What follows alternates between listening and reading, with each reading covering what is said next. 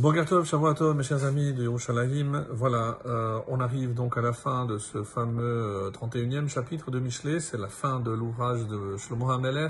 Et euh, comme on l'avait déjà annoncé, ça se termine par ce, poème que nous avons le mérite, nous en tout cas les séfarades, de répéter euh, tous les vendredis soirs. Eshet Mimsa, une femme vertueuse. On va essayer de voir avec les différents commentaires. Donc c'est un passage extrêmement intéressant sur lequel on pourrait s'arrêter et voir chacun des commentaires. Donc il y a évidemment, comme on a l'habitude de faire, le pshat, le sens simple, et on va essayer avec le, le Gaon de Vilna, le, le, Chida, voir des explications peut-être un peu plus profondes, et euh, ça nous servira de conclusion de notre étude de presque un an de cet ouvrage extraordinaire de Michelet des Proverbes, en espérant que ça vous a apporté autant qu'à moi-même, en tout cas pour découvrir un texte vraiment formidable, et euh, cela nous permettra de nous préparer donc euh, à l'ouvrage suivant. Euh, je n'ai pas encore euh, décidé définitivement, mais je pense qu'on va faire, euh, pour continuer sur la lancée, Kohelet, Ecclésiaste. Donc on verra si vous avez d'autres suggestions, n'hésitez pas. Et on va commencer donc une sorte d'introduction à ce, ce, passage qui commence avec le verset 10 et ça va jusqu'à donc la fin de, de ce 31e chapitre. Et donc voilà ce qui est dit d'après le Pshat. Shir Beseder on va voir que ce, poème est fait selon l'ordre alphabétique Aleph Bet Gimel. Donc Sheye Mouchan Veragil Lechol euh, Israël Befihem. Et c'était euh, courant, donc c'est un moyen mémotechnique afin de se souvenir de, euh, de tout le, ce passage. Donc on, attribuait donc euh, des lettres, les 22 lettres de l'alphabet, et comme ça je pouvais retrouver et mémoriser plus facilement. Comme d'autres, comme euh, Oshevetecha, d'autres exemples qui nous sont donnés.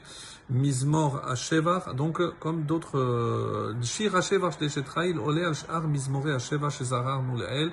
Donc il les dépasse en cela que Shenitan Limtsobo Remazim, Imlo Bekulo Ale Lefachot Berubo, Lishiut Mesuyemet, Imzot En Kol Safek. Et il dit que c'est certain que ça fait une allusion à un personnage en particulier.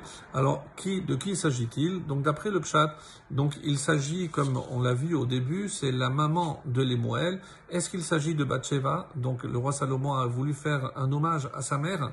Et euh, d'autres disent non, c'est la mère de la Malchoute, la mère de la royauté, qui est la première euh, matriarche. Pardon de la royauté. Et curieusement, c'est celle qui euh, est appelée dans le texte euh, Chaïl. Eshet Chaïl, c'est Ruth. Ruth la Moabite, donc l'ancêtre de David Ameler et aussi forcément du, du, du, roi Salomon.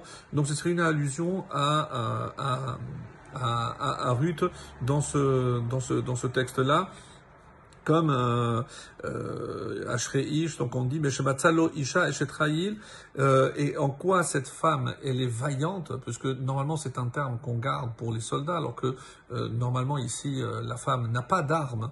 Donc quelle est son arme? Donc c'est sa droiture, sa fidélité à Hachem, sa crainte du ciel. Donc c'est ce qui fait que cette femme soit vraiment une femme vaillante. C'est comme ça qu'on va essayer de, de traduire. Alors d'après d'autres explications, il s'agit ici de euh, la sagesse, d'après certains. Donc c'est une louange de la sagesse, la chorma, parce qu'il y a marqué euh, donc chorma mais ayin timatse. Et donc comme ici il y a miyimtsa qui trouvera, donc euh, certains voient ici donc une allusion.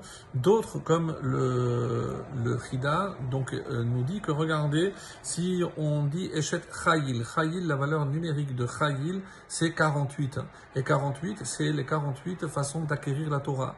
Donc qui est cette Eshet Chayil Donc c'est celle qui s'acquiert par 48 manières comme c'est marqué dans Pirkei Avot.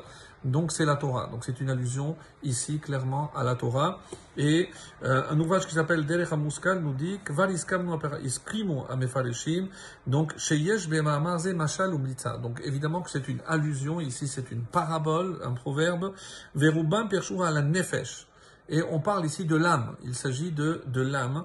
Rak shelefidati yedabel al nefesh, ce qu'on appelle abéhémit. Donc il parle ici, c'est une louange de l'âme. L'âme qui a une, une, on va dire un niveau exceptionnel. C'est pour ça qu'il peut trouver une âme aussi élevée. Donc on a la possibilité, soit la sagesse, soit la Torah, soit l'âme, soit d'après le Pshat. Il s'agit vraiment d'une femme à qui on fait allusion, soit par exemple Ruth, comme la majorité s'accorde à dire, soit Bathsheba, puisque les mots elle, si on l'identifie à euh, au roi au roi Salomon, donc sa maman était Bathsheba. Quoi qu'il en soit, et c'est au moins on va faire que le premier verset pour la traduction, Eshetraïl Mimtsa, la femme vaillante, qui la trouvera? Donc c'est un mérite d'avoir une femme vaillante, c'est un mérite d'avoir une âme élevée, d'atteindre la sagesse, d'acquérir la Torah. Ça c'est donc un mérite. Verachok mi penimim michra. Son prix, michra, son prix, sa valeur surpasse, elle est loin, donc de loin, mi peninim, celui des perles. Et on sait que la Torah aussi a été comparée à des pierres précieuses. Ici, donc, est-ce que c'est la sagesse de la Torah? Donc, toutes ces possibilités nous sont ouvertes. Donc, un, rayon, donc un faisceau d'explications très intéressantes qu'on essaiera d'approfondir les jours suivants. Shavuot et Mazal Tov.